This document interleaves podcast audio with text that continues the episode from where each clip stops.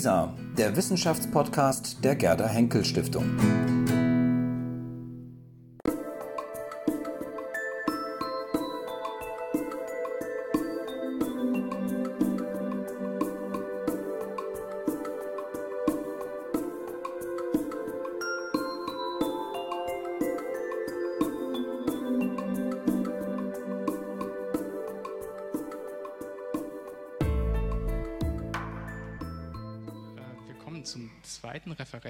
Heutigen Humboldt-Tages Christian Thomas. Äh, Christian Thomas studierte neuere deutsche Literatur und Philosophie äh, an der Humboldt-Universität zu Berlin. Er promoviert zurzeit äh, mit einer Arbeit über die Nachschriften der Humboldt-Vorlesungen in der Berliner Universität und auch in der Singakademie oder beides, sowohl als auch. Ähm, und ist, äh, Christian Thomas ist seit 2010 Mitarbeiter der Berlin-Brandenburgischen Akademie der Wissenschaften, zunächst beim Deutschen Textarchiv, seit 2017 ähm, in unserem Akademienvorhaben Alexander von Humboldt auf Reisen. Er hat dieses Jahr vor wenigen Wochen, kann man sagen, mit Christian Kassung zusammen die Nachschrift äh, der Humboldt-Vorlesung in der Singakademie herausgegeben. Wie gesagt, ist, wir werden heute noch mehr darüber erfahren. Und vor allerkürzester Zeit ist er auch ähm, hat er auch äh, an der Herausgabe des Ehrenberg-Tagebuchs der äh, russisch-sibirischen Reise von 1829 mitgewirkt. Und darüber wird er unter anderem heute sprechen. Vor allem soll es aber gehen um das neue Feature des Pflanzenregisters und um die ja, Arbeiten zur Mehrsprachigkeit unserer Edition. Äh, ja, wir freuen uns auf deinen Vortrag. Vielen Dank, lieber Uli. Während ich noch umbaue, möchte ich darauf hinweisen, dass Sie an dem wunderbaren Stand des Humboldt-Stores rechts von mir auch alle schon erwähnten Bücher, ja, auch das äh, mobile Preußen käuflich erwerben können werden in der gleich folgenden Pause. Und ich möchte jetzt über die zwei erwähnten Aspekte unserer ähm, digitalen Edition sprechen, die ähm, tatsächlich auch insofern digitale Komponenten sind, als dass sich zumindest der erste, ähm, nämlich, so, nämlich ähm, das Pflanzenregister, so auch nicht in der Druckedition, ähm, die wir ab diesem Jahr oder Ende dieses Jahres ja auch anbieten werden, äh, nicht finden wird und auch nicht finden kann. Das ist etwas, das tatsächlich nur digital und vernetzt so funktioniert, wie ich Ihnen das heute vorstellen möchte. Und der Aspekt der Mehrsprachigkeit, auch das werden Sie sehen, hat auch eine ganz äh, starke digitale Komponente, ähm, mit der wir experimentieren und auch äh, ein ganzes Stück ähm, vorangekommen sind innerhalb des letzten Jahres. Und diese Arbeiten möchte ich Ihnen heute vorstellen und mit dem Pflanzenregister beginnen dass sie ähm, äh, schon seit der letzten Version der Edition Humboldt Digital, seit der Version 4, die im Mai 2019 erschienen ist, schon äh, probieren konnten, äh, das jetzt nochmal wesentlich überarbeitet und um neue Funktionalitäten und Datenbanken erweitert ähm, erschienen ist mit der Version 5, die wir ähm, wie immer pünktlich zum Humboldt-Tag ähm, letzte Woche veröffentlicht haben. Das finden Sie also alles online auf, unter den Adressen, die ich auch jeweils auf den Folien angebe, äh, beziehungsweise unter der wichtigsten Adresse überhaupt, edition-humboldt.de, können Sie alles, was Sie heute gesehen haben, auch das amerikanische Reisetagebuch im Detail äh, nachlesen und ausprobieren. Wie Sie also wissen, ähm, erschließen wir ja nicht nur das amerikanische Reisetagebuch Alexander von Humboldt, sondern auch sein russisch-sibirisches Tagebuch, ähm, das derzeit in Arbeit ist, aber gerade im Bereich der russisch-sibirischen Reise natürlich auch das Tagebuch oder Feldjournal, das werden wir gleich noch sehen, ähm, seines Begleiters Christian Gottfried Ehrenberg und in einer sehr schönen Kooperation mit dem Deutschen Textarchiv wird dort auch bald ähm, der gedruckte Reisebericht von Gustav Rose äh, verfügbar sein als Volltext, sodass wir also innerhalb des Hauses alle drei Reisejournale miteinander verbunden online gestellt haben und zwar, ich habe extra noch diesen schönen Button dort an, an dem Stand geholt, und zwar Open Access, ähm, sodass Sie also kostenfrei ähm, äh, auf diese Ressourcen zugreifen können und sie ähm, auch für eigene Bemühungen äh, nachnutzen können. Das, die Idee zum Pflanzenregister, die wesentliche Motivation dazu ähm, hat natürlich auch zu tun mit dem äh, Themenschwerpunkt Pflanzengeografie und Biowissenschaften, den Ulrich Pessler ähm, bearbeitet hat äh, und jetzt im Wesentlichen auch abgeschlossen hat. Auch diese Dokumente finden Sie jetzt online und dann eben im ersten Band ähm, der Edition Humboldt Print in Auswahl präsentiert. Und das, äh, da macht es natürlich Sinn, über sowas wie ein Pflanzenregister nachzudenken. Aber das werden Sie sehen, wenn Sie die Tagebücher ähm, studieren und sich das äh, amerikanische Reisetagebuch, das russisch-sibirische Reisetagebuch, Ehrenbergs Reisetagebuch anschauen. Pflanzen spielen natürlich für alle Wissenschaftler, die mit Humboldt zusammenarbeiten und für Humboldt selbst eine sehr, sehr große Rolle, sodass wir also auch diese in dem vernetzten ähm, Konzept, das wir unserer Edition insgesamt zugrunde legen, präsentieren, erschließen und für Sie aufbereiten möchten, sodass Sie mit diesen Informationen ebenso gut wie möglich umgehen können. Erschließungs- und Findmittel im Rahmen einer digitalen Edition umfassen also ähm, äh, unter anderem die Alexander von Humboldt Chronologie, ähm, die Sie kennen und sicherlich schon oft ähm, benutzt haben, einfach die wichtigste Informationsquelle zu Humboldts Leben und auch diese vollständig und Open Access online. Ähm, es betrifft auch Briefwechsel, die Humboldt führt, die über Erschließungsinstrumente, wie das auch hier im Haus entwickelte Chorus Search, äh, tiefer erschlossen werden und recherchiert werden können. Es betrifft ähm, vor allem aber Register, die wir erstellen, um unsere Bestände zu erschließen und miteinander zu vernetzen. Das Schöne an einem Register ist ja, dass es dokumentübergreifende Zusammenhänge sichtbar macht, indem ähm, die Person A hier und dort erwähnt wird oder eben verschiedene Pflanzen in verschiedenen thematischen Kontexten eine Rolle spielen, was über ein Register eben sozusagen wie eine Klammer zusammengehalten werden kann.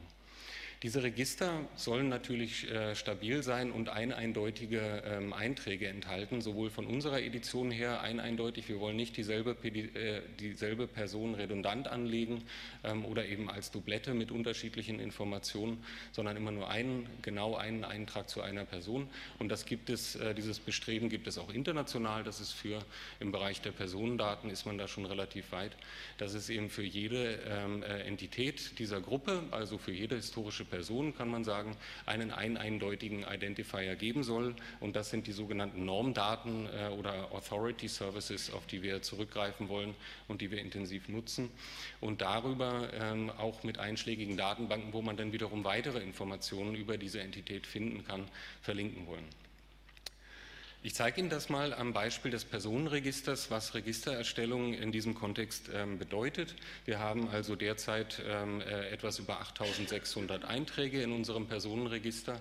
Ähm, alles Personen, die also in irgendeinem Zusammenhang mit äh, Humboldt bzw. den von uns erschlossenen Dokumenten stehen, die alle in diesem Register verzeichnet sind.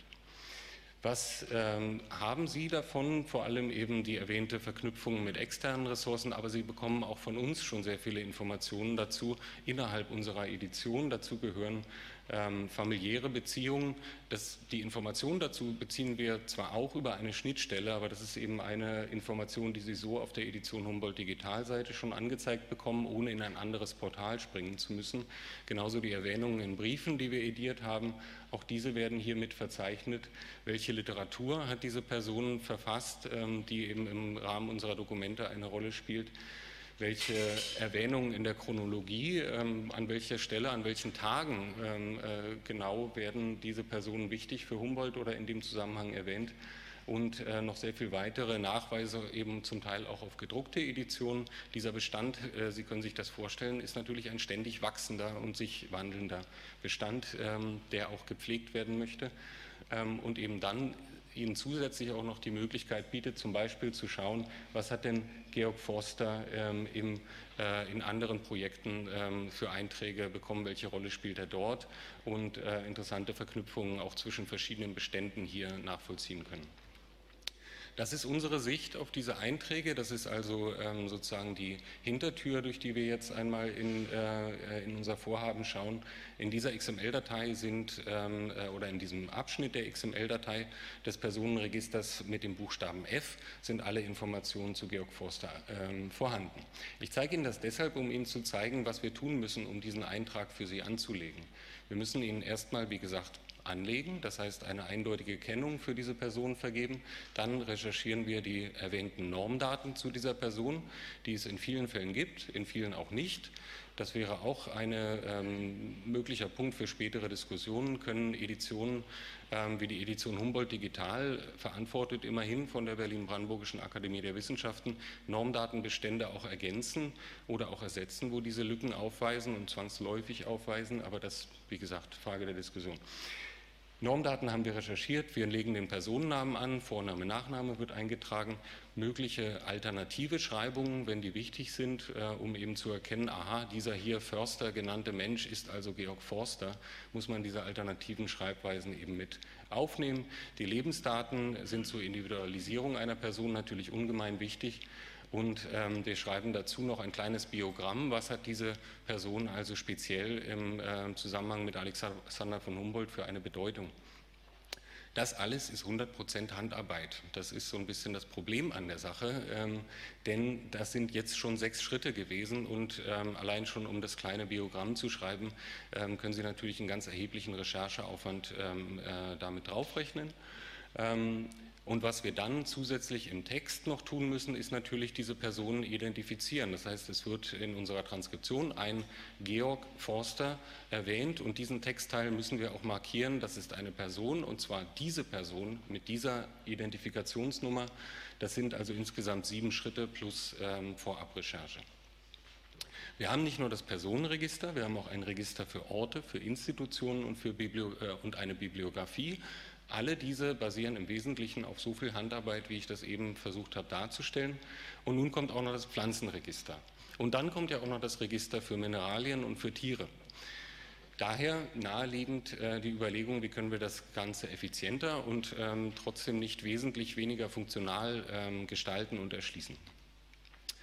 Pflanzenregister, wie gesagt, hat ganz viel zu tun mit Pflanzengeografie und, Biowissenschaft, äh, äh, und Biowissenschaften dieser neue Fokus. Und diese sollen ähm, genauso erschlossen werden durch spezifische Register und verlinkt werden mit den einschlägigen Datenbanken im Bereich ähm, äh, der Biowissenschaft.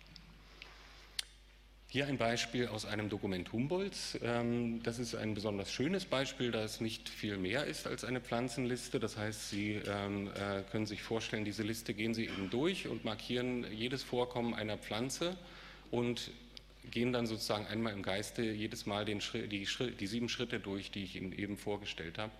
Diese Liste ist dreieinhalb Meter lang. Ähm, Ulrich Pessler hat sie ausgemessen. Ähm, und es ist ja bei weitem nicht die einzige Liste, die Alexander von Humboldt in dieser Art und in dieser Fülle ausgefüllt hat. Auch ähm, Christian Gottfried Ehrenberg, ähm, dessen Reisetagebuch wir mit dieser Version 5 auch freigeschaltet haben und das Ihnen inhaltlich Kerstin Aranda nachher vorstellen wird, ähm, besteht im Formal zu einem ganz wesentlichen Teil auch aus solcher Art Listen. Ähm, hier verweist äh, äh, Ehrenberg in einem der ähm, nicht sehr, sehr häufigen, ähm, etwas diskursiveren Teile auf eine Stelle hinten. Und hinten findet sich genauso eine Liste, wie wir sie eben gesehen haben, hier in Spalten notiert und äh, von uns eben ediert und entsprechend als Pflanzenvorkommen getaggt. Wiederum in der XML-Datei sieht das so aus, alles was jetzt lila ist, sind Namen von Tieren, Mineralien oder Pflanzen. Und ähm, damit Sie sehen, ich habe jetzt hier nicht nur zufällig einen Ausschnitt ausgewählt, wenn Sie an der rechten Seite schauen, ähm, das ist der Bereich hier, äh, es zieht sich durch das ganze Dokument durch. Also alles, was dort lila ist, sind eben Fundstellen für Namen. Ganz kurz ähm, dazu, wie Tagging funktioniert. Ähm, wenn Sie im letzten Jahr schon da waren, da habe ich es etwas ausführlich erklärt. Äh, heute mache ich es nur ganz kurz. Es ist nämlich im Prinzip auch ganz einfach. Es gibt ein, ähm, äh, ein Element, ein Attribut und einen Wert. Ähm, und dieses Element sagt, ähm, dieses von mir umschlossene ähm, äh, Textteil ist ein X oder ein Y und mit dem Attribut und dem Wert können Sie das noch etwas näher bestimmen. Das funktioniert eben und deswegen heißt es auch so wie ein Tag, also wie so ein Etikett, auf das Sie eben noch etwas ähm, dazu schreiben können, damit Sie nicht durcheinander geraten. Und genauso funktioniert Tagging ähm, und so machen wir das im Bereich des Pflanzenregisters eben auch. Und hier sehen Sie es nochmal, das gesamte Dokument ist also hinsichtlich der Namen ähm, von Pflanzen und Mineralien und Tieren durchgetaggt worden. Im Ehrenberg-Tagebuch finden wir ähm, sehr, sehr viele äh, Tageseinträge. Also auf den 140 äh, beschriebenen Seiten sind 202 Tageseinträge. Das heißt, Sie können sich davon schon herleiten, dass die äh, vergleichsweise kurz sind im Durchschnitt. Also nicht jeder Eintrag äh, ist eine Seite lang. Ähm, sondern viele sind sehr viel kürzer als eine Seite. Und innerhalb dieser 202 Einträge hat Ehrenberg 160 Listen angelegt und sieben Tabellen. Das alles können Sie, ohne das Dokument zu lesen, eben aus dem Tagging schon erfahren. Ähm, Sie können sich auch berechnen lassen, wenn Sie Hilfe haben, so wie wir vom Deutschen Textarchiv, äh, wo die Kollegen Frank Wiegand und Brian Jurisch äh, mir das ähm, freundlicherweise kurz zusammengerechnet haben, können Sie sich auch äh, erschließen, welche sind denn die häufigsten Nomen in diesem Dokument. Und schon hier erfahren Sie etwas über den Charakter dieses Dokuments. Unser ganz heißer Kandidat ist hier nur auf Platz 10, Frühstück, weil wir beim Kollationieren das Gefühl hatten, das ist für Ehrenberg immer eine ganz wichtige Sache. Es gibt Frühstück hier und dort. Was man nicht vergessen darf, sind ähm, äh, natürlich ist der erste Begriff Uhr, das hätten wir uns auch denken können, denn ähm, Zeitangaben in einem Reisetagebuch sind natürlich die häufigsten. Aber Sie sehen insgesamt, ähm, äh, werden Sie hier hinter keinen erzählerischen Text äh, vermuten, sondern eben einen knappen Reisebericht in diesem Bereich. Wir finden also ähm, in diesen 202 Tageseinträgen ähm, sehr, sehr viele Registerbegriffe, 2040 Tier-, Pflanzen- und Mineralnamen. Und das alles ohne ähm, Orts-, Personen- und Institutionennamen. Das heißt also, von den Vorkommen von Namen sind 81 Prozent äh, Pflanzen. Und das ist ähm, überraschend für äh, Christian Gottfried Ehrenberg, der eher als Zoologe, Mikrozoologe gilt. Aber hierauf lag eindeutig sein Augenmerk. Und ähm, wie erschließen wir nun diese Pflanzen mit unserem Register? Und zunächst nochmal zurück dazu, wie identifizieren wir sie? Zur Erinnerung, sieben Schritte, um eine Person anzulegen. Ähm, fürs Pflanzenregister sparen wir uns einfach den ersten Teil. Das heißt, ähm, wir legen keinen eigenen Eintrag pro, pro, Pflanze an und recherchieren, in welcher Familie ist diese, wo, wie ist sie verbreitet, wer hat sie entdeckt, wer hat sie zuerst beschrieben und so weiter. Denn diese Informationen sind alle sehr, sehr zuverlässig ähm, in einschlägigen Datenbanken zu haben. Das kann man für den Bereich Pflanzen ähm, durchgängig so sagen. Und daher genügt es in dem Fall, es eben effizient so umzusetzen, dass man nur noch äh, markiert und sagt, das ist, eine, äh, das ist ein Name und zwar vom Typ Pflanze. Und dann funktioniert das Pflanzenregister so, wie ich es Ihnen jetzt vorstellen werde. Ähm, das heißt, Sie müssen erst mal wissen, ähm, welche Pflanze ist das? Ähm, äh, und das sagt Ihnen ja der Text. Ähm, Ehrenberg notiert eben auch haufenweise in diesen Listen Pflanzennamen. Das heißt, Sie wissen schon mal, ist das äh, äh, eine Pflanze und wie heißt sie und markieren diesen Namen. Und dann, hier hat Alexander von Humboldt sein Smartphone dabei und schaut äh, natürlich nach Informationen über diese Pflanze, die er da vor sich hat, in den einschlägigen Katalogen, die es eben Gott sei Dank in diesem Bereich äh, wirklich sehr zuverlässig äh, und international gibt. Und ein weiterer Vorzug ist, dass sich die Nomenklatur, die Ehrenberg verwendet, ähm, bis zur heutigen Zeit einfach nicht, nicht wesentlich verändert hat, sodass man also hier nicht das Problem hat wie in anderen Bereichen. Äh, zum Beispiel im Bereich der Mineralien ist das sehr, sehr viel schwieriger, ähm, von den historischen Benennungen auf die äh, heutigen Datenbanken zu kommen. Sie finden also jetzt diesen Eintrag bei uns im Pflanzenregister und hier eine ganze Auswahl von ähm, Datenbanken, in denen Sie weiter recherchieren können, in denen Sie dann Abbildungen zu diesen Pflanzen finden, Informationen zu deren Verbreitungsgrad. Je nach Datenbank gibt es noch speziellere Informationen. Hier fand ich sehr interessant, hier ist eine Aufstellung, wie verbreitet ist diese Pflanze oder wie viele Belege für diese Pflanze sind, aus welchem Land, aus welcher Region in der Datenbank vorhanden, auch sehr interessant. Ähm, solche äh, Familienstammbäume sozusagen ähm, können Sie abrufen und Sie finden äh, über die sehr schöne Biodiversity Heritage Library ähm, eben auch retrodigitalisierte Literatur und das ist tatsächlich ähm, jetzt eine Flora Peruvia, die Humboldt zum Zeitpunkt, als dieses äh, Porträt, was wir eben gesehen haben, sozusagen spielen soll, schon hätte vor sich haben können und eben dort auch hätte recherchieren können. Und ähm, darauf verlinken wir von dem Register aus. Es funktioniert auch so, und das ist eine Neuigkeit in dieser Version, dass Sie ähm, das einschränken können auf bestimmte Dokumente, dass Sie also in dem Fall jetzt ähm, genau auswählen können, wie viele Pflanzen und welche Pflanzen kommen im Tagebuch der russisch-sibirischen Reise vor und bekommen dann eben nur diese angezeigt. Wenn Sie diese Einschränkung nicht machen, kommen, bekommen Sie eben pro Pflanze alle Einträge in allen Dokumenten, in denen diese Pflanze vorkommt, und zwar seitengenau verlinkt. Wenn Sie also hier auf ähm, so einen Link klicken, dann landen Sie genau an dieser Stelle in dem entsprechenden Dokument und können eben dort den Kontext weiterlesen. Kontext bedeutet dann ähm, äh, meistens eben eine bestimmte Forschungsfrage. Hier interessiert sich Humboldt äh, beispielsweise dafür, ob es denn Eichen ähm, östlich des Ural gebe und fragt seinen Briefpartner Christian Gottfried Ehrenberg das. Ähm, und darüber äh, können Sie dann in dem Briefwechsel eben weiter nachlesen. Nun zum zweiten Aspekt. Ähm, die eben erwähnten Eichen sind dort die Verbindung. Ähm, gibt es Querköpfe in Ostjava, ist die Frage in meinem Vortragstitel. Und das führt äh, über zur Mehrsprachigkeit in der Edition Humboldt Digital und der Edition Humboldt Print.